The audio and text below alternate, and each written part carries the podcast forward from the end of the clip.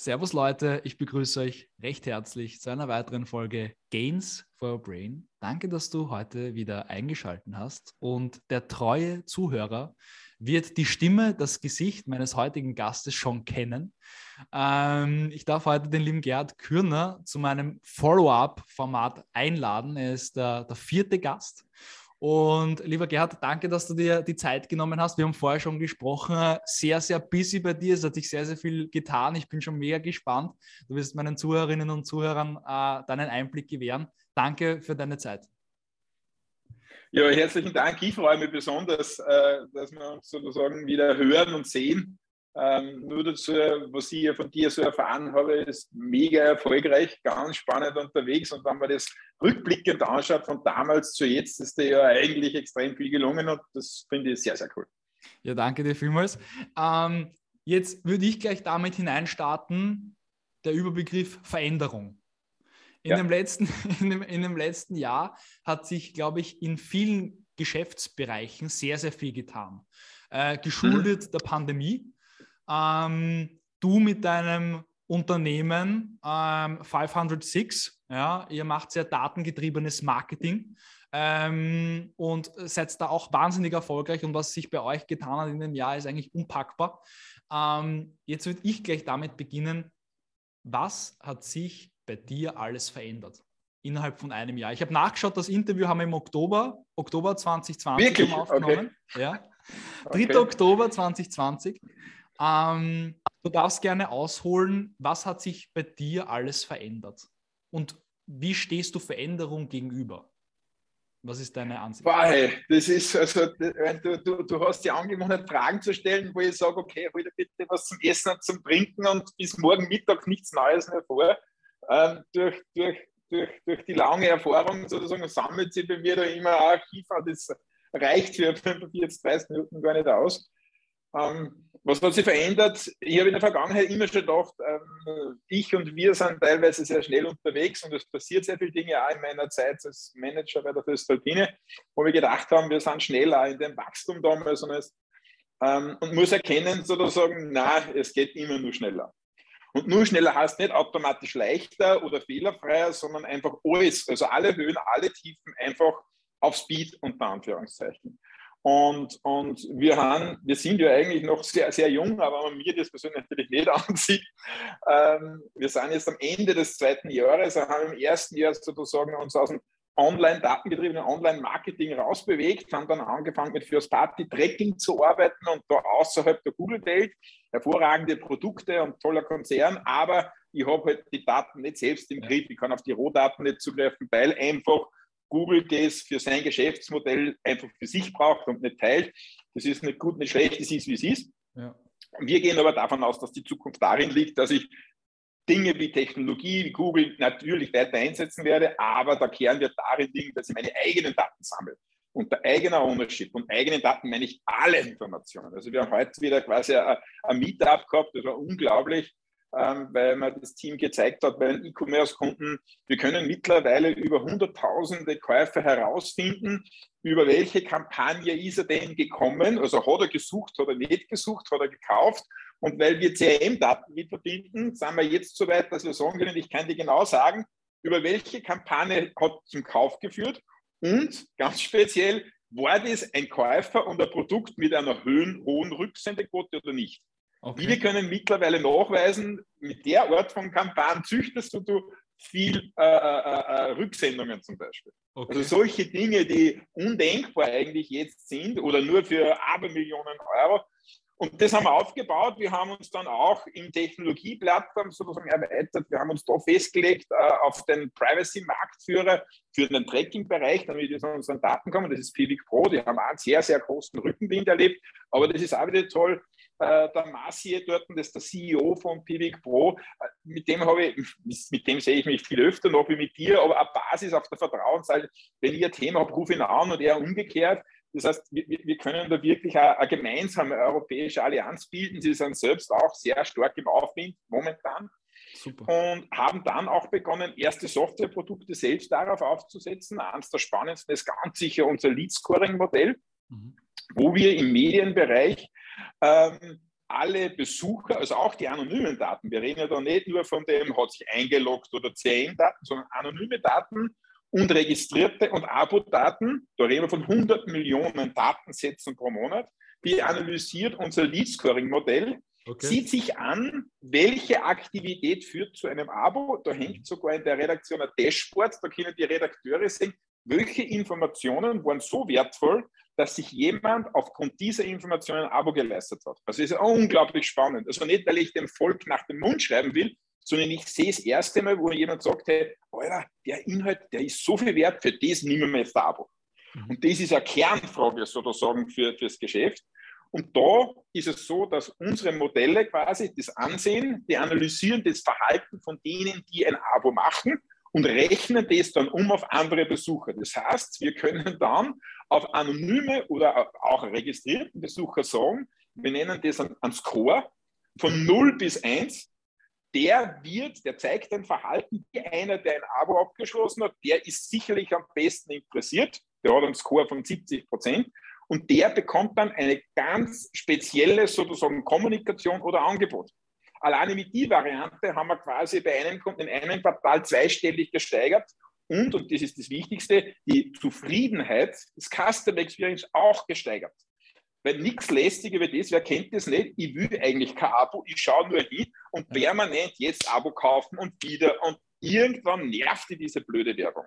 Und das schließen wir aus und das ist so super gelungen wir wollten auf das noch eine Stufe draufsetzen, sondern wir wollen nicht Modelle nur bauen, wir wollen eigentlich eine Software, eine kleine Plattform bauen, die mhm. aus diesen riesen Datenmengen Dinge, Dinge analysieren und erkennt, die du als Mensch nicht mehr sehen kannst. Und damit war Saturn geboren, unsere Analytics-Plattform. Wir haben diese dann bei AWS eingereicht. Da hat es für vertrauenswürdige künstliche Intelligenz einen sehr kurzfristigen Call gegeben. Da ist dabei gestanden, Wahrscheinlichkeit weniger wie 10 Prozent. Und ich sage einmal, äh, der, der, Andreas Stöckel, unser, unser AI-Guru, hat gesagt, das wird sowieso nie was. Und ich muss ehrlicherweise sagen, ich als für den äh, äh, äh, Kommunikation, Sales, Marketing, ich bin Zweckoptimist, sonst würde ich mir jeden Tag sozusagen in dem Bereich erschießen müssen. Ja. Aber ich habe gesagt, ach nein, das wird auch nichts. Wir machen es aber trotzdem, weil wir wollen ja sowieso FFG einreichen und das ist ein super Training. Quasi, wir müssen alle Technologien erklären, wir müssen die Geschäftsmodelle machen. Also einfach, ja. lass uns trainieren und dann, den Satz, der ist ja nicht von mir, und dann haben wir den Schatzbunger. Also wir waren komplett von den Socken, die wir, wir haben ein Hearing gehabt, da waren wir schon überrascht und dann haben wir eine Zusage bekommen. Und das ist, das ist natürlich, das hat uns massiv unter Zugzwang auch gebracht. Erstens mal toll, dass es solche Sachen gibt, das ist eine hohe Förderung, rennt aber nur acht Monate und du musst sofort losstarten und wir haben natürlich noch keine drei Developer sitzen gehabt. Dann haben wir extern und intern, also irgendwie, das hat man wieder nicht versucht, aber jetzt sind wir mittendrin in der Produktentwicklung, wir sind schon bei der Hälfte. Wir kommen im April, na Februar kommen wir mit der Beta-Version bereits raus. Und das Spannende ist, Saturn wertet all diese Abermillionen Informationen aus. Welche Uhrzeit, welches Gerät. Also wir reden immer von guten Daten. Also immer nur Consent zugestimmt. Bei uns Consent, es gibt keine Grauzone. Der User stimmt zu, er weiß, was es ist und er will das. Also andere Dinge greifen mir nicht an, weil ich glaube persönlich, alles andere ist Schwachsinn, das wird immer funktionieren langfristig. Mhm. Und da findet Saturn dann Besucher- und Usergruppen raus, die ein gleiches Verhalten zeigen. Sprich, die, die, auf gewisse Werbung reagieren, denen Projekte gut gefallen, denen, die dann einkaufen und, und zeigt dir diese äh, äh Besuchergruppen und die spezielle ist, das ist ein Teil der KI und der zweite Teil, der ist eigentlich komplexer, der, der klingt nicht so, dann beschreibt Saturn diese Zielgruppe. Okay. Und das ist natürlich heftig, weil, was haben wir am Testen noch, über NLP und Topic-Clusterungen versucht er, eine, diese Dinge zu beschreiben. Also, dass ich ein Attribut sage, äh, Uhrzeit oder, oder, oder Gerät, ja, das geht eh, aber wir wollen ja wissen, was haben denn die da? Und das soll. Saturn mir dann sagen super, super heftig. Also das ist der okay. Forschungsbereich. Und Saturn sagt da dann auch noch KPIs dazu. Die sagt, du, diese Wolke, die ich da sehe, die ist, hat ein, ein, ein, ein, die sind Preisprozent deiner Gesamtbesucher. Die machen normalerweise so und so viel Umsatz, wenn es E-Commerce zum Beispiel ist. Oder die haben einen Lead-Scoring-Index von 7, äh, von 0,7, also ganz hoch für das. Und das beschreibt er alles Saturn. Und Saturn speichert diese Dinge auch ab, die kann ich über eine Zeit, äh, Zeitreise beobachten. Und das ist eine ziemliche Challenge, aber da will ich in die Technik nicht so viel reingehen. Und wenn ich diese Gruppe habe, dann habe ich die Möglichkeit zu sagen, hey, mit denen möchte ich jetzt was machen. Und dann kann ich diese Truppe nehmen und sagen, ich möchte sie datenschutzkonform, entweder wenn ich E-Mail-Adresse habe, in mein E-Mail, in mein CRM-System. Und sonst, wenn ich halt quasi meine Pixels verbaut habe, den möchte ich als Custom Audience auf Facebook kommen. Das heißt, Saturn schlägt dir etwas vor und bietet dir dann noch die Möglichkeit, diese Informationen weiter zu verarbeiten. Und das Ganze in einer grafischen Oberfläche, das müsst ihr euch vorstellen wie eine Landkarte, wir nennen es Landscape. Das heißt, du musst nicht stundenlang in Tabellen und Spreadsheets, wie man es von Google Analytics und anderen herumgeistern, sondern du gehst nur dort drinnen. Und wir bauen gerade auch noch quasi ein Notification mit ein. Das heißt, Saturn schickt da eine Nachricht, sagt, hey, ich habe da gerade 17.000 Besucher gefunden, die zeigen ein ganz auffälliges Verhalten. Schau dir das bitte an. Mhm. Und, und da liegt aber ein wichtiger Punkt auch noch, in dem schau dir das bitte an. Da liegt drinnen, wir reden immer von Human in the Loop. Also okay. wir reden von assistierenden Systemen. Saturn ist ein assistierendes System für Online-Marketer oder Geschäftsführer. Er schlägt dir etwas vor und du als Mensch triffst dann eine Entscheidung, mache ich damit was oder nicht. Mhm. Das ist deswegen so wichtig, weil wir das als ein der wichtigsten Elemente sehen. Wir haben auch das Thema Ethik mit drinnen. Das spielt am Markt null Rolle, interessiert niemanden.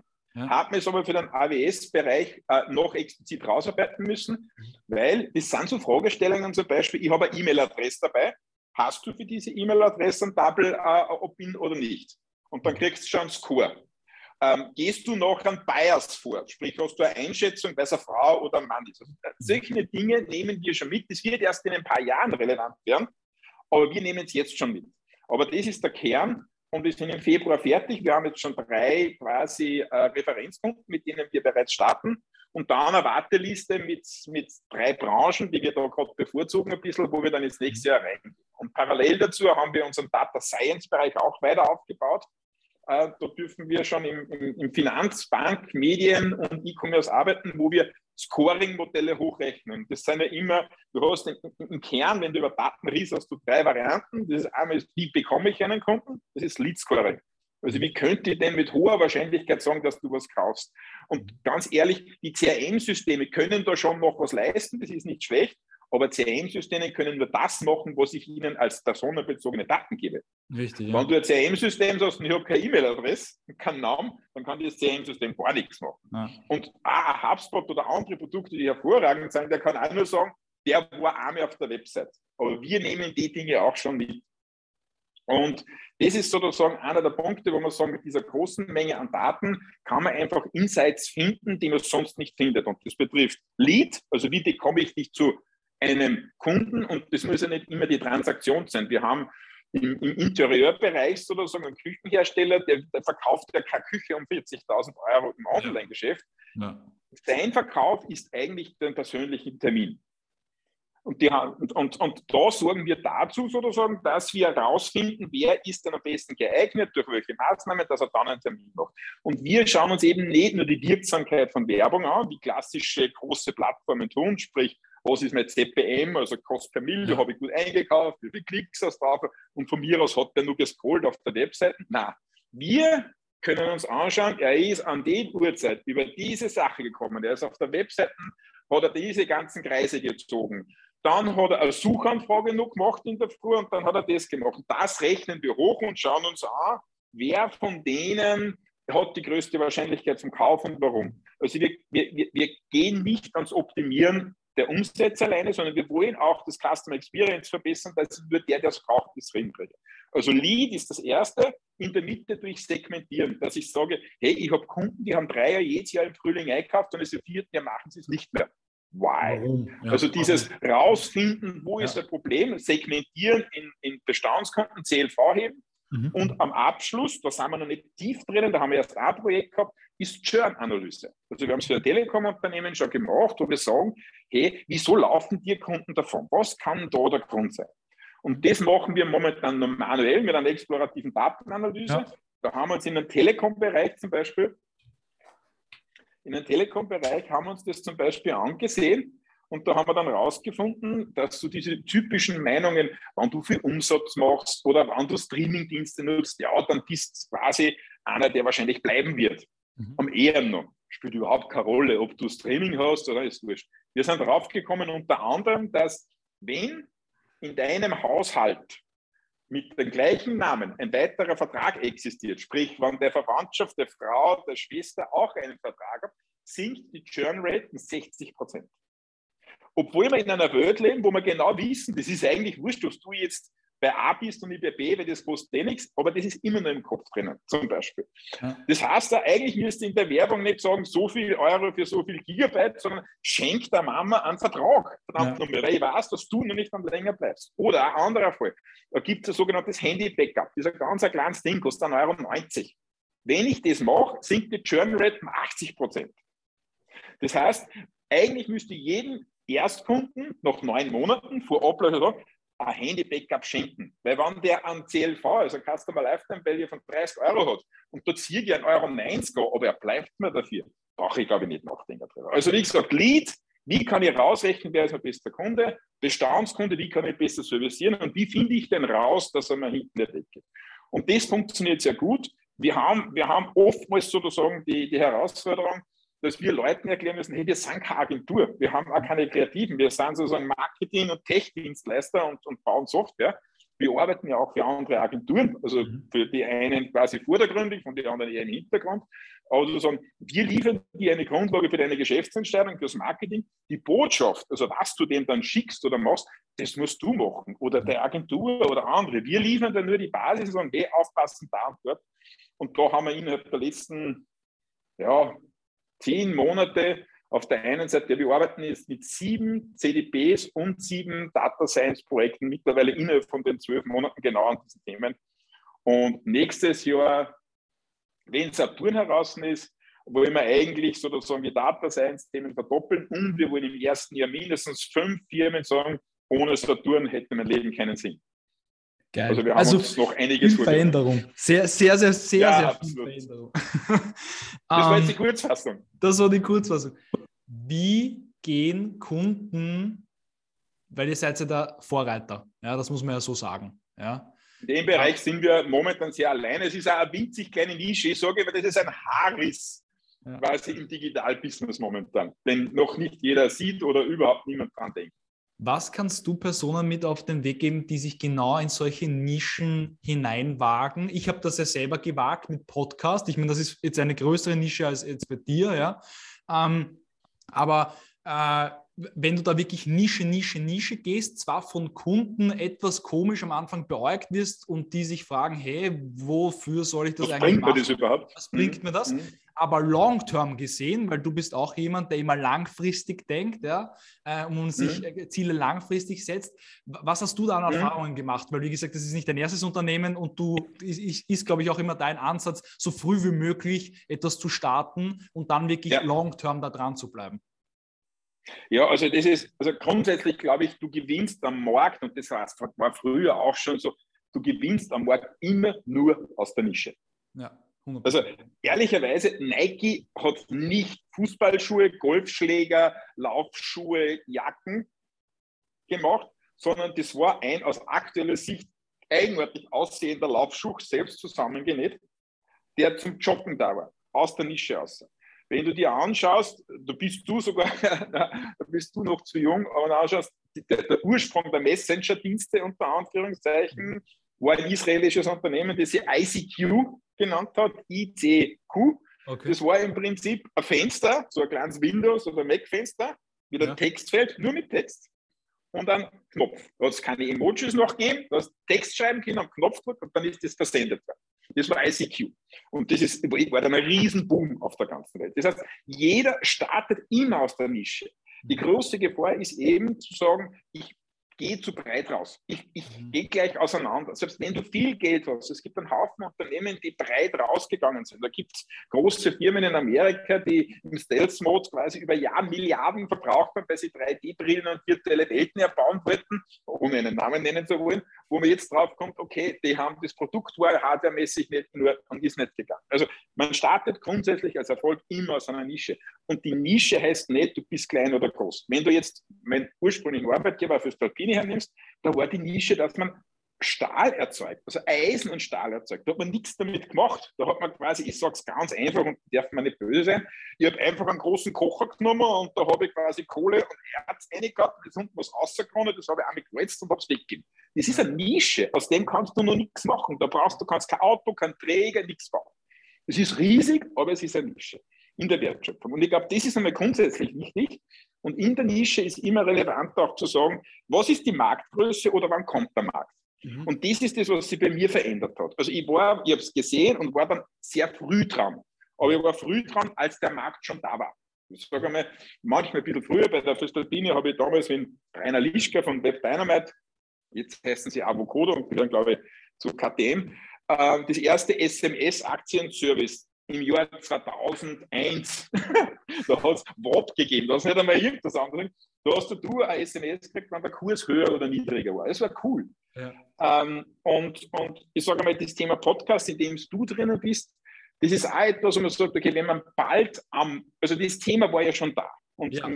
der Hintergrund ist ja, am ersten iPod war schon die, die, die, die, das Icon schon drauf. Ja? Also es ist prinzipiell nichts Neues, muss man ja so sagen. Ja, genau. Und, aber der Markt ist dann aufgegangen. Und der Markt ist natürlich in dem Sinne explosionsartig gestiegen aus einem einfachen technischen Grund, weil früher hat die jeder für einen Vollidioten gehalten, wenn du mit einem Kopfhörer auf der Straße gelaufen bist. Okay, in die 80er hat es dann quasi Rapper gegeben, die haben die großen Schaf gehabt. Ja. Jetzt ist es Standard, dass du permanent ein Audio-Device im Ohr rund um die hast. Damit ist der Markt explodiert. Und wenn man in diesen Markt sehr früh mit hoher Qualität wie dran ist, dann kann man sich hier schon reinarbeiten. Mhm. Das heißt, das sind Dinge, die gehen mit, ich sage einmal, mit einem guten Plan, wenn der Markt kommt, ähm, wenn man schlau haushaltet mit überschaubaren finanziellen Mitteln. Ja. Das sozusagen, das ist schon mal ein großer Erfolg. An dem scheitern auch nicht. Wir haben zuerst über ein Beispiel gesprochen, wo man sagt, in einem Jahr ein Podcast, okay, hm, vielleicht kein großer Erfolg. Ja. Ähm, das ist ein Punkt. Und dann gibt es aber noch eine Steigerung davon. Und zwar die Steigerung heißt, es ist eine Nische, mhm. wo ich glaube, dass die in zwei oder drei Jahren kommt. Das ist sozusagen die große Challenge. Das ist das Eck, in dem wir drinnen stecken, weil wir haben vor drei Jahren den Gedanken gehabt, wir haben vor zwei Jahren angekommen. Das, was wir jetzt drehen, ist, dass man ja sagt, okay, wir lösen, wir lösen dir ein Problem, das du noch gar nicht hast, ja. weil du die Daten nicht hast. Also ich sag, wenn man ein Chart herzeigt, wo man draufschaut, 86 Prozent äh, ist der Marktanteil von Google Analytics. Äh, ein super Produkt, das kostet nichts gratis, aber hast auch, ich habe keinen Zugriff auf meine Rohdaten, auf andere Informationen, habe ich ja das Problem noch gar nicht, dass ich sage, ich hätte gerne meine Rohdaten so ausgewertet, dass ich ein Geschäftserfolg habe weil ich die Rohdaten noch gar nicht habe und weil ich noch gar nicht weiß, dass ich die eigentlich brauchen darf. Das heißt, wir sind quasi nicht in der nächsten, sondern in der übernächsten Welle dann relevant. Und das ist natürlich eine andere Challenge dann. Erstens, das muss nicht stimmen, was der Kühner da gerade sagt und glaubt, aber die ganze Welt darüber spricht. Wobei man merkt schon, vor drei Jahren haben wir das erste Mal, habe ich den Entschluss fast in die Richtung zu gehen. Wir haben über First-Party-Daten vor über einem Jahr gesprochen. Mittlerweile ist das Thema Third-Party-Cookie und Tracking verboten auf Apple. Übrigens ja, grandios, weil ich sage, unter diesem Privacy-Mantel, der da immer quasi rumgeschnürt wird, verbergen sich natürlich intensivst kommerzielle Dinge. Ja. Also ich weiß nicht, ob du die Zahlen kennst, aber die, die mit, mit iOS 14 quasi mit dem Zustimmen des Webtrackens und Co. Und da gibt es Streitfälle, aber der höchste, der höchste Wert, den ich kenne, ist 12% Zustimmung. 12 zum Tracken und alle anderen nicht. Und es gibt Werte mit 6. Aber zu was hat es geführt? Kann man auch gerne in der Financial Times nachlesen. Alle Social Media, also von Pinterest über Facebook und Co., alle, die mit Bezahl-Apps da drauf waren, haben vom Beginn bis in den Herbst rein festhalten, 10 Milliarden Dollar verloren an Werbegelder. 10 Milliarden. Und jetzt stellt sich natürlich die Frage, Geld verschwindet da nie, es wechselt ja nur den Besitzer, wie es so schön heißt. Wo wird denn das jetzt gelandet sein? Es wird natürlich auf anderen Kanälen auch sein. Aber du kannst nachschauen und die, die, die Financial Times hat das wirklich gut ausgearbeitet. Spannenderweise haben sie die Apple Ads im App Store und rund um die Apps haben sie verdreifacht. Um 350 Prozent sind diese gestiegen. Ein Zufall? Ich glaube nicht. Also ich sage, Privacy ist schon ein Thema, aber wir müssen vorsichtig sein, dass man, dass man quasi nicht den Robin Hood-Team auspacken sagt. Da gibt es ja kommerzielle Hinter. Am Ende des Tages heißt es aber nichts anderes wie, jeder wird sein Ökosystem beschützen. Und am Ende des Tages ist es eh egal, weil weder du noch ich haben einen Zugriff in den App Store rein, ja. haben einen Zugriff in die Facebook-App oder in andere Punkte rein. Und das wird, natürlich müssen sie datenschutzkonform arbeiten. Aber ich sage, dass sie zusperren, machen sie ja nicht wegen dem Datenschutz. Den machen sie ja um das Ökosystem für sich. Und das ist ein ganz legitimer Geschäftsfeld. Das ist jetzt nichts Schlechtes. Jeder kann das auch machen. Es wird immer so negativ hingestellt. Es ist nur so, wir haben jetzt so eine Sättigung erreicht, wo man sagt, okay, das kann man nicht ändern. Außerdem, das ist wie wenn ich sage, wir würden jetzt in einer Zeitung, würdest du auf der einen Seite ein Inserat schalten und ich auf der anderen. Das heißt, wir können ja. beide was machen, aber wir können eigentlich, wir können keinen Wettbewerbsvorteil mehr raus. Okay, ja. du kannst da eine coole kreative Agentur suchen, die einen wahnsinnig geilen Inserat macht und deswegen sind die Leute begeistert, aber lassen wir das mal weg. Es bleibt gleich, du hast eine Fläche gebucht, ich habe eine Fläche gebucht. Mhm. Und wir nähern uns auch im Digitalen diesen Zustand. Du weißt, es gibt voll viel Facebook-Spezialisten und Schlag mich tot, Lead-generierende Wahnsinnige und was auch immer. Der Markt ist ja riesig auch von der anderen Seite geworden. Das stimmt. Und eigentlich, wenn ich sage, ich kenne mich gut aus in der Google-Welt, also Google Ads, TV360, alles Programmatic, Social, das ist ja nicht kommt ja nicht jeden Tag was Neues, wenn es nicht bei TikTok ist zum Beispiel. Aber zu sagen, du kannst ja dort einen Wettbewerbsvorteil haben, das ist schon schwach. Wenn, wenn du und ich beide gut sind, können wir gleich gut schalten. Du wirst keinen besseren CPM zusammenkriegen, der Klickrate wird nicht um so viel anders, du wirst ungefähr gleich. Wie schaffe ich es denn dann noch, einen Wettbewerbsvorteil zu bekommen, außer dem Produkt und Inhalt? Indem ich mehr Daten habe, indem ich mehr Informationen finde, um ein besseres Service, ein richtigeres Angebot zu kriegen kann. Wie schaffe ich, dass ich von 100 Besuchern nicht drei zu Bezahlkunden bekomme, nämlich auch so, dass sie mir nicht weglaufen danach wieder, sondern zehn zum Beispiel. Ja. Da kann man jetzt Facebook und Google oder Search nicht helfen. Also da kommt es eher auf die Botschaft davon. Und mhm. das ist etwas, das wird in der nächsten, übernächsten Welle erst kommen. Und dafür bauen wir jetzt eine Lösung. Das ist natürlich super schwierig, weil du natürlich, egal, wer, ja, es, war, es waren ein paar so äh, ähm, Startup oder andere Preise, wo die Leute sagen, wir sollen uns bewerben. Ich sage, nein, das bringt uns nichts. Ja, haben wir uns beworben. Hat, hat, hat nicht recht gebracht. Ich habe dann den Leuten gesagt, du, was, was, was ist rausgekommen in der Jury-Sitzung?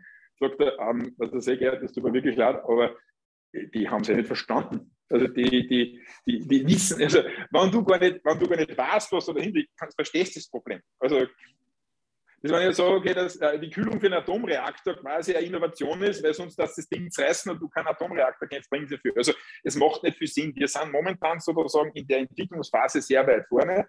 Ähm, das lässt sich einfach erklären. In Österreich gibt es ja im, im, Startup, darf man ja gar nicht mehr sagen, aber mit Adverity gibt es ja richtig eine große, tolle Unternehmung, die in der Marketingverbesserung und Zusammenfahren was drinnen ist. Da ist die haben es auch schwer gehabt, die können es jetzt besser schon werden. Ich, ich verbessere einfach deine Daten im Sinne von Marketing und sie gehen ja sehr stark in das aggregierte Thema rein, nicht auf die personenbezogenen Daten. Das lässt sich dann noch leichter schon erklären. Mhm. Aber ich sage, bei uns ist so, wie ich schon gesagt habe, wir lösen, ein, wir lösen dir ein Problem, das du nicht weißt, dass du es hast. Noch nicht. Und das macht es halt ein bisschen nicht. langfristiger. Noch nicht, Noch genau. Und da ist es halt so, du musst auf der einen Seite sehr, sehr genau mit deinen Ressourcen umgehen. Also du musst aufpassen, mit was beschäftigst du dich nicht. Du brauchst auch eine Art von Finanzierung. Du brauchst nicht, wir leben nicht in den USA, nicht Millionen, aber du musst schauen, wie weit kann ich mich noch vorwagen.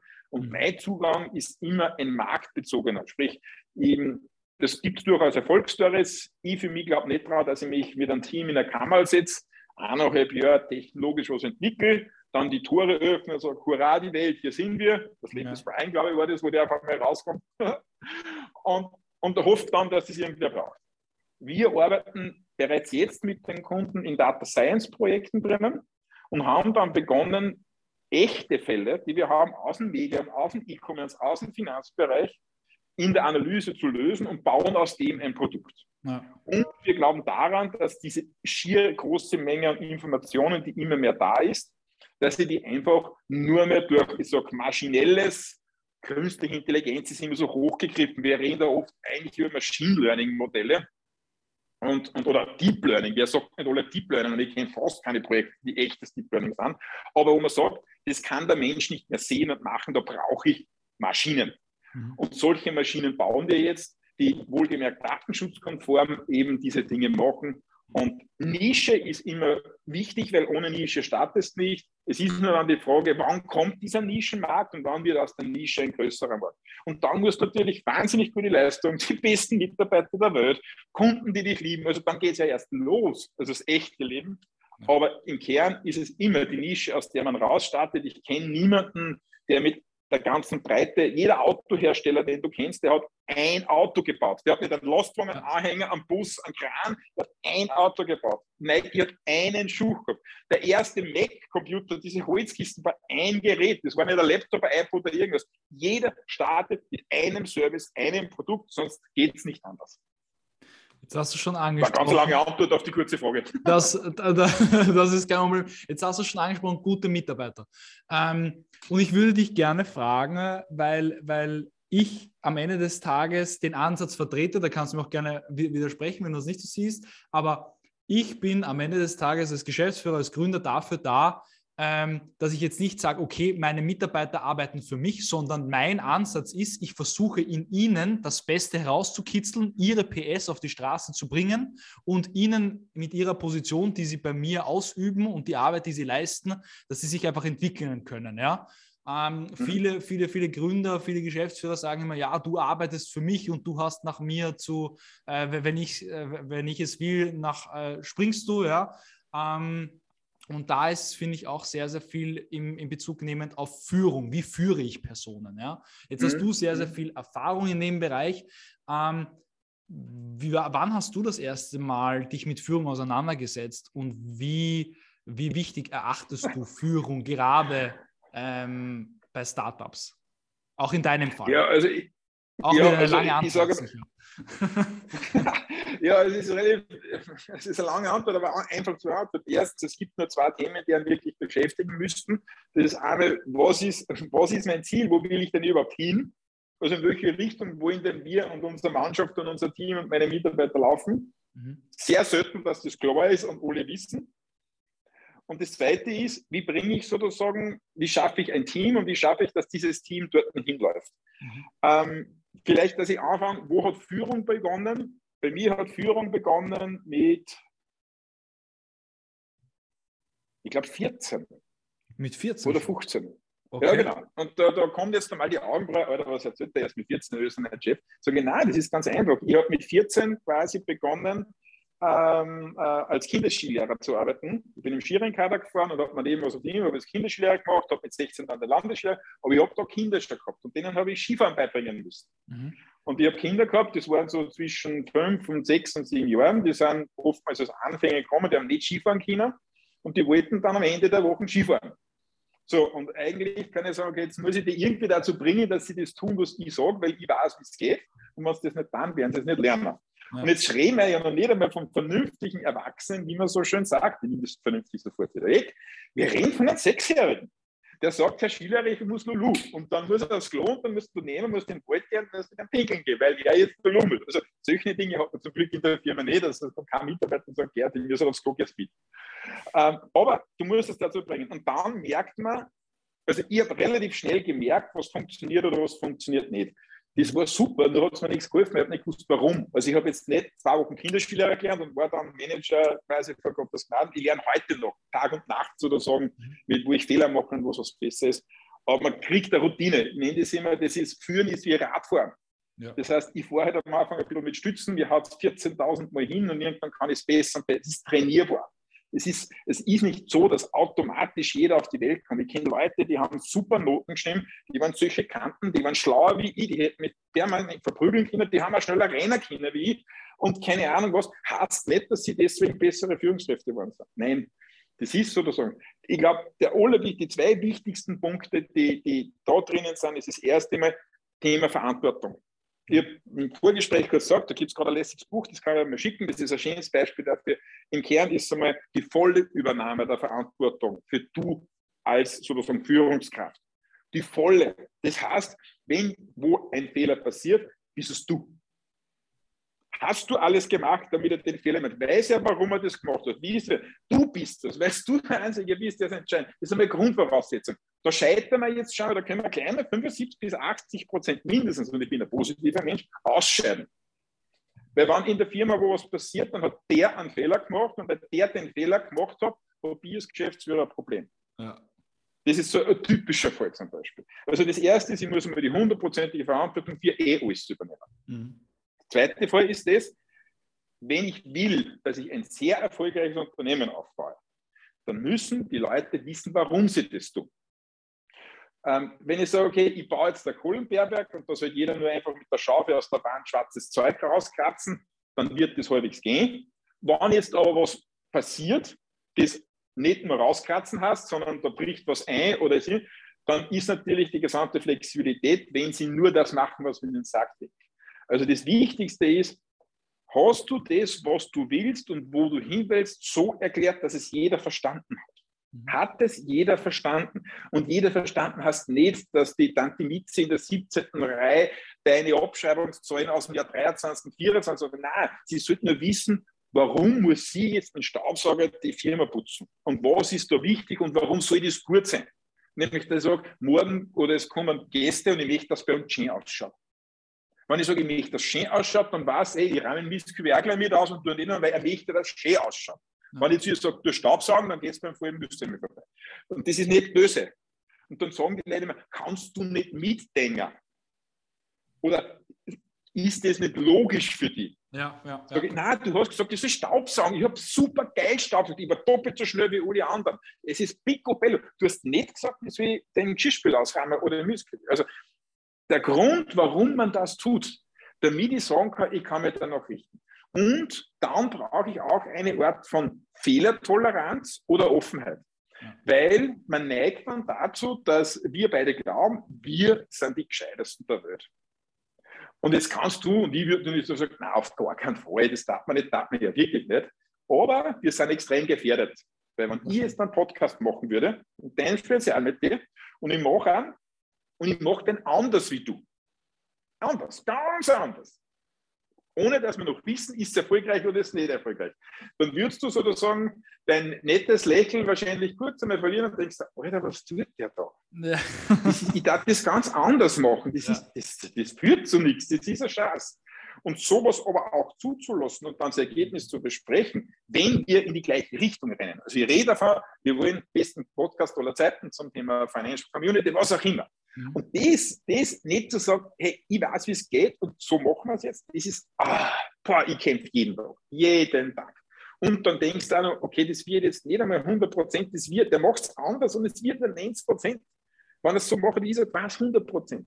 Nur, wenn ich dich in eine Richtung schiebe, egal ob es die richtige ist, was ist denn der Eindruck? Hurra, ich habe was erreicht oder, ja. Alter, das schiebt mich dahin. Also das sind, also was ist das Ziel und warum machen wir das alles? Warum dann wir jetzt einen Podcast machen? Weil du einfach die geilste Podcast-Firma der Welt sein möchtest und schauen mit der Qualität, dass Leute wie triffst, dass denen logst irgendwelche Sachen raus, die sie gerne andere auch machen würden. Das ist der Grund. Ja. Und dann hätte ich gern die Freiheit, dass du das machst ein bisschen. Und was auch noch ganz wichtig ist, ist, ähm, bei uns an der Wand, ich glaube, das habe ich dir letztes Mal gesagt, wenn wir uns so persönlich getroffen hängt an der Wand Klarheit für Harmonie. Ja, ja, ja, ja, ja, definitiv. Ja, ich das ist auch ein wichtiger Punkt. Klarheit heißt ein respektvoller, ehrenhafter, ordentlicher Umgang, mhm. aber eine klare Ansprache. Ich habe den Eindruck, in dem Projekt ist das und das schiefgelaufen. Was können wir uns da anschauen? Was sind die Gründe für Fehler? Wie können wir das jetzt? Ja. Und nicht, weil wir uns beide gut verstehen, denken wir, Alter, ich glaube, beim Daniel, das ist nicht gut gelaufen, aber naja, er wird eh selber draufkommen, ich sage jetzt nichts, weil ich verstehe mich voll gut mit ihm und er ist ein lässiger Typ und er kann es ja, sage ich nichts. Ja. Nein, ist, es gibt sozusagen, da gibt es von Google nämlich sogar ein ganz spannendes Projekt, das ist ein griechischen Mythologienamen, wo sie das Thema Projekterfolg und Co. sich angesehen haben ähm, wie stellt man Teams zusammen? Und dass Teams mhm. divers sein müssen, okay, das haben wir schon lange gewusst. Wenn du, keine Ahnung, fünf Alpha-Fuzis wie mich zusammensitzt in einem Raum, dann nach spätestens zehn Minuten leben wir nicht mehr und der eine ist eh auch. Ja. Also das wird nicht funktionieren, das kommt nicht gut raus. Aber was man herausgefunden hat, dass das alleine noch nicht, noch nicht der Grund, warum erfolgreich ist. Die Gründe, warum erfolgreich sind, sind, sind anders. Die sind auf der einen Seite, dass es diese mentale, soziale Freiheit gibt. Das heißt, jeder darf sagen, was ihm einfällt, ohne dafür gewertet zu werden. Ja. Das, wenn ich sage, hey Daniel, ich finde eigentlich, das, was wir da machen, ist nicht schlecht, aber ich hätte das gerne mit einer Brieftaube geschickt, das Interview, dann äh, müsstest du sagen, okay, ist spannend, können wir nutzen, können wir nicht nutzen. Und sagen, Alter, bist du Treffer, dann kannst du einen Brief haben. Also diese Freiheit zu haben, weil wenn du das zweimal zu mir sagst und ich komme mit einer Idee daher, die halt nicht ganz konform ist, dann sage ich es nicht mehr. Ja. Weil ich möchte jetzt nicht zurückgewiesen und beleidigt und komisch oder verarscht oder was anderes werden oder ausgelacht. Also ganz ein wichtiger Punkt. Und der zweite Punkt, den macht man nie und ich bin auch immer wieder gefährdet, ist, jeder kommt im gleichen Umfang zu Wort. Ja. Das, das, das, das verschwindet sofort wieder, weil man, man wir zu dritt drüber reden. Du sagst was, ich sag was. Und dann sagen wir den Fritzi, der da rechts von uns sitzt, sagt du Fritz, was sagst du dazu? Sagt er, ich bin voll der Meinung, genauso wie es der Daniel und auch wie es du genauso ist, da brauche ich nichts mehr sagen. Was würden wir sagen? Ja, passt. Und ich wette mit dir, Daniel, ich wette um Handy, alles, was da liegt von mir, wenn wir den Fritz fragen würden, passt Fritz, das finde ich cool, sind wir einer Meinung, aber sag bitte in deinen Worten vollständig noch einmal, was du der gleichen Meinung mit uns bist. Und was wir ge ich gesagt wette haben. Ja. zu 100 Prozent, dass das, was er sagt, nicht identisch mit dem, was wir gesagt haben. Ja, 100%. Also es geht in der Richtung schon hin. Das heißt, es geht durch jemanden, der nichts sagt, weil er nicht sozial frei ist, dass ich sagen kann, was ich will, oder das geht genau diese Essenz in Teams verloren, die aus einem normal guten Team ein unschlagbares Team machen. Es gibt Teams, da sind Underperformer drin, also gerätete Underperformer. Da treten vier offensichtliche Schwachköpfe gegen einen Guru an. Und da gibt es im Blitzscaling quasi, quasi in dem Buch gibt es ein paar so Beispiele. Ja. Mhm. Und jedes Mal haben die vier Schwachköpfe den Guru geschlagen. Jedes Mal. Geil. Wenn diese Grundprämissen, jeder redet, jede Meinung zählt, ganz wichtig ist. Und das sind so Dinge, an denen muss man arbeiten, weil unser Ego, das ist halt leider mal noch krokodilartig aus der Zeit, das hat ja. jeder von uns. Ja. Das Ego ist entweder in den Angriff oder in die Verteidigung geht. Und ich bin halt einer, ähm, glaube, kann man ja ahnen, was meine Variante ist und jetzt auch. Und da gibt es aber andere, die verteidigen sich. Der heißt, hey, was da ist, der Daniel immer macht das so lustig, wenn ich was sage. Meine Arbeit taugt mir eh, ich muss ja eh nicht so. Das passt eh so und mhm. cool und nein, nein, haut schon hin, aber ich sage jetzt nichts. Also da ist niemand gefeit. Und meine Generation ist sogar noch gefährlicher, weil durch das, dass ich schon so viel gesehen habe, glaube ich, dass es auch schon wahr ist, was natürlich komplett der Plätzchen ist. Das ist ein guter ich, Punkt. Wenn, ja. ich so, wenn, ich, wenn ich so wäre, dann müsste da auch die Lottozahlen vom nächsten Sonntag sagen können. Das kann ich aber nicht. Und, und da muss man extremst aufpassen drauf. Und ich denke mal, das ist ein permanentes Training. Erstens, ist es klar, was wir denn wirklich wollen? Und was ist, wenn du sagst, du hättest gern einen guten Podcast? Dann kann ich sagen, ja, was ist ein guter Podcast? Dann kannst du mir jetzt stundenlang was erzählen. Wenn du mir aber sagst, wozu denn dieser Podcast gut ist, was wollen wir denn damit erreichen oder bezwecken oder warum ist es für einen Kunden, einen großartigen von dir wichtig, dass er dann hat? Ja. Das ist dann das wirkliche Warum. Das ist wie, wie, wie in dem Beispiel im Häuserkanal, hey, du musst beim Aufpassen bei der Kurve, wenn du so umschaust, schießt du dir die Birnen weg oder was anderes, als wirst du das erklären, hey, wir müssen ein Gebäude verteidigen, weil gerade ein Flieger über uns drüber fliegt. Ja. Also das, dieses Warum ist ganz wichtig. Diese Klarheit auch im Sinne von, was passt gut und nicht gut. Und ganz wichtig, weil wir immer in so Diskussionen von jeder soll machen, was er will reden. Nein, ganz klare Rahmenbedingungen. Weil die große Gefahr, und ich sehe das bei Startups immer wieder, ist, ähm, jeder soll frei entscheiden über alles. Das führt in den Wahnsinn, ja. weil am Ende des Tages, wenn ich sage, ich dringe jetzt da bei dem oder anders, das kann ich schon entscheiden. Wenn ich aber sage, ich brauche jetzt ein Handy, darf ich eins kaufen, darf ich das? Jetzt frage ich Daniel, jetzt äh, brauche ich Kreditkarten, wie tue ich? Also, das führt nur zu, wenn ich sage, das sind deine Rahmenbedingungen, umso klarer die Rahmenbedingungen, umso größer die persönliche Freiheit. Das hat nichts mit Bevormundung und Co. zu tun. Und dann muss ich noch die gemeinsamen Arbeitsregeln, die ich gerade gesagt habe, sagen, und wenn ich das, wenn mir das alles gelingt und mir immer klar ist, dass der Einzige, der 100% verantwortlich ich selbst bin, dann kannst du eigentlich super loslegen. Ja, und das bricht aber den, also das ist, das ist, glaube ich, sehr unterschätzt und bricht den meisten Firmen oder wenn man ein Projekt startet, einfach das Knack. Ja, also die, die Kultur, Kultur zu kommunizieren und Kultur zu leben, ist, ist glaube ich, sehr herausfordernd. Ja. Kultur ist, Kultur ist nichts anderes. Also ich sage immer, es gibt, ich, scherzhaft, das Thema Kultur sozusagen, das wird immer, ich, ich finde, das ist das Allerwichtigste auf der ganzen Welt ist. Und es ist gleichzeitig das, was immer falsch verstanden ist. Bei Kultur wird immer quasi so mit Softfacts und haben wir einen Kohleautomaten oder andere. Nein, ich sage, bei den Marines gibt es auch Kultur. Und bei uns in der Firma gibt es auch Kultur. Was ist eine Kultur? Eine Kultur ist das, wie du mit deinen Führungskräften und nach unten verhältst. Das ist die Kultur. Und ich sage, das ist ja die Analogie zu äh, äh Kindern und Management, gibt es ja sozusagen ja, ziemlich intensiv. Weil es gibt sozusagen die drei Geheimnisse, also ich habe Buben, muss ich gleich dazu sagen, vielleicht ja. ist das stärker ausgeprägt, drei, aber da gibt es eine Analogie. Es gibt drei, ich sage Papa-Tugenden und es gibt drei Management-Tugenden, die sind für die Erziehung von Kindern und für das Leid eines Unternehmens gleich. Und wenn du meine Jungs fragst und sagst, was sind die drei Dinge, was jeder sofort sagt, der Bitten, Daniel, bitte tu mir das, weil das ist auch wichtig. Betteln, Daniel, bitte, jetzt habe ich das dreimal gesagt, wir brauchen das für den Kunden. Ja. Oder erpressen, Daniel, machst du die Haut aus.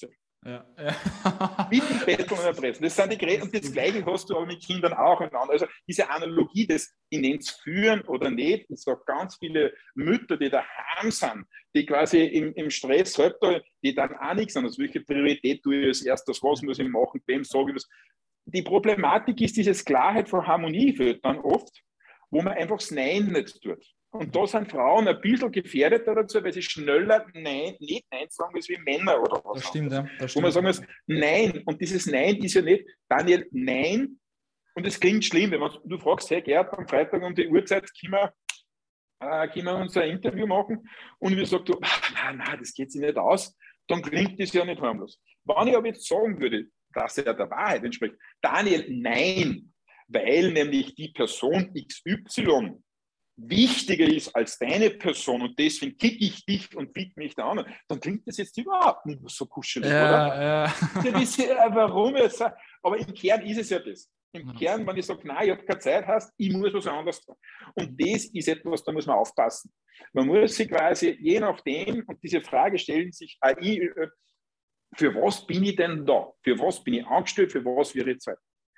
Warum? Warum bin das ich? Und was muss ich da machen? Und bei mir ist so, wenn ich jetzt keine Ahnung, Social Media Kommentar auf dem Firmenaccount mache oder wenn ich mich quasi im Büro gerade ärgert und die Sesseln umschiebe oder keine Ahnung, in mein Mailpostfach durchsuche mit irgendwas, ganz ehrlich, ist deswegen dem ich einen Kühner anstelle, ein Schweinegötze, dass es macht? Oder hätte ich bei ihm lieber zu wissen, wo entwickelt sich der Markt, welche Leute Weißt du, die Frage, wozu bist du da?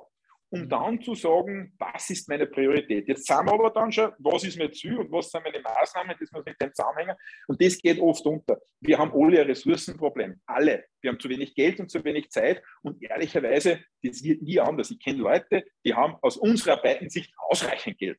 Also da reden wir über schon dreistellig im Millionenbereich. Glaubst du, dass einer von denen jemals sagen würde, Alter, ich habe einfach zu viel Zeit. Nicht. Das habe ich noch nie gehört, noch nie. Also es bleibt immer sozusagen ein Ressourcenproblem. Und deswegen muss ich mich laufend damit beschäftigen mhm. bei dem Thema. Und das sind so Punkte, die muss man mit sich selbst reflektieren. Ja. Und auch schauen, hey, kann ich besser werden? Und jetzt bin ich 51 und ich weiß, ich habe dir erzählt, mein erstes Erlebnis zum Thema Führung war mit 14 müsstest eigentlich sagen, Alter, das muss ein Guru sein, der weiß alles. Gott, der hat das Leben durchgespielt. Gar ne? nicht. Ich bin, ja. Ich, bin, ich bin auf einer Stiege mit 100 Stiegen, bin ich drei Stufen gegangen in meinem Entwicklungsgrad. Ja. Wo ich mich ärgert wieder, hey, jetzt habe ich den nicht ausreden lassen oder hey, warum hast du das jetzt nicht gesagt? Du weißt genau, das war ärgerlich. Warum hast du das da? Also ich lerne und versuche und trainiere die ganze Zeit, das besser zu machen. Und, und mir gelingt es manchmal und manchmal wieder nicht, aber ich weiß zumindest dann, was ich ansetzen muss. Mhm. Abschließend und letzte Frage, reflektierend, was war das wichtigste Learning, was du dieses Jahr gemacht hast? Und ich weiß, es wird viele Learnings gegeben haben, aber was war das wichtigste Learning im Jahr 2021? Für dich persönlich? Das wichtigste Learning war, dass sie bei Dingen, Prozessen, Personen, das ganz egal, was es auch immer ist, zu lange gewartet habe für eine Entscheidung. Zu lange heißt nicht Jahre, Monate, Wochen, einfach zu lange, weil ich habe es gesehen, ich habe mir es gedacht und habe dann einfach zu lange gewartet, eine Entscheidung zu treffen, weil ich eine Entscheidung treffen musste, egal wie auch immer, die irgendwem nicht passt. Entweder ein Mitarbeiter nicht, ein Prozess nicht oder ein Prozess, den ich selber gern hätte, aber der halt nicht erfolgreich ist. Ich habe einfach zu lange zu. Jetzt, es ist uns viel gelungen. Also, ich rede jetzt in einer Luxusproblem-Variante und wir haben viel weitergebracht. Aber am Ende des Tages muss ich für mich sagen, manche Dinge hätte ich schneller, direkter und gerader machen sollen. Und gerade was Personen oder Prozesse oder so auch betrifft, wir haben ein richtig cooles Team. Also ich bin mit allen voll happy, auch waren viele voll, ich sage immer, wir sind so jung, da war, wie ich als erster am Computer gewesen bin, haben sie deren Eltern noch nicht einmal kennt. Also nicht, dass die nicht auf der Welt waren, sondern die Eltern haben noch nicht einmal miteinander irgendwas gehabt, wie in die Mitte der 80er ich beim VC20 gegessen bin. Aber das ist was, wo man sagt, ja, unangenehme Dinge nicht schnell genug gemacht zu haben. Mhm. Das ist sozusagen sicher das größte Learning, weil wir haben unglaublichen Progress gemacht, unsere Leute haben sie entwickelt. Und, aber es gibt nie, du hast das perfekt gemacht. Perfektion ja. gibt es nicht. Viele Leute, die sagen, sie sind Perfektionist, ja. ich halte das für die größte Ausrede aller Zeiten. Ja. Weil das ist, ich sage mal, lass uns mit einem Künstler beschreiben, das ist leichter. Für den ist einer der Kernfragen, wann ist er Bild fertig? Und viele, viele wollen halt dann nur, es ist noch nicht fertig. Ich sage, im Endeffekt ist es oft eine Ausrede, weil das ist, wenn ich sage, ich schreibe jetzt ein Buch oder andere Dinge, äh, solange ich erzähle, dass ich es tue, ist es ja lässig. Ja. Ich trainiere für einen Ironman. Aber ehrlich, zählen dort, bist du gelaufen oder nicht? Und, und tust das jetzt oder nicht? Und, und das sind halt so Dinge, da, da Perfektionismus ist, nein, es muss super sauber ausschauen, es gibt keinen Perfektionismus. Ein schwarzes Loch, in dem sitzt es vielleicht fast perfekt. Ja. Und da muss man aufpassen, dass es nicht, aber wenn ich sage, so zurück, was hätte uns noch ein Stück weitergebracht, was hätte dem Team geholfen, ähm, quasi besser zu arbeiten, damit wir coolere Sachen für unsere Kunden sind. Wir sind kein Non-Profit. Wir sind dazu da, da draußen unseren Kunden zu helfen, aus neuen Daten neue Umsätze und neue Kundenverbesserungen zu finden. Das ist der Zweck. Und das hätte man mehr erreicht, hätte Gerhard Kürner manche Themen früher und klarer und schneller abgehandelt. Gutes Learning, oder? Für, für das Jahr 2022. Ja, das, ist, Erkenntnis für einen selbst ist bitter. Aber das Allerwichtigste. Und sich, und, und sich das auch ja. einzugestehen. Ja, wer das kann, ich glaube, dem, dem steht die Welt offen. Das ist, glaube ich, ganz, ganz wichtig. Gerhard, danke dir für deine Zeit. Alle Links zum Gerhard findet ihr wie immer unten in den Shownotes. Und äh, danke für deine Zeit, war wahnsinnig lehrreich und das nächste Mal wieder in physischer Form, in Persona. Bei dir in Linz, hätte ich gesagt. Ja, danke Daniel an dich. Äh, nur eine Gratulation für deinen und euren persönlichen Erfolg. Ähm, Gerade in dem Podcast, ich habe es sehr genossen damals schon. Ich bewundere, was ihr macht. Ich finde es großartig. Ich hoffe, es geht euch weiter so und auch danke für die zweite Einladung, die ich ja mittlerweile von dir schon bekommen habe. Danke und alles Gute.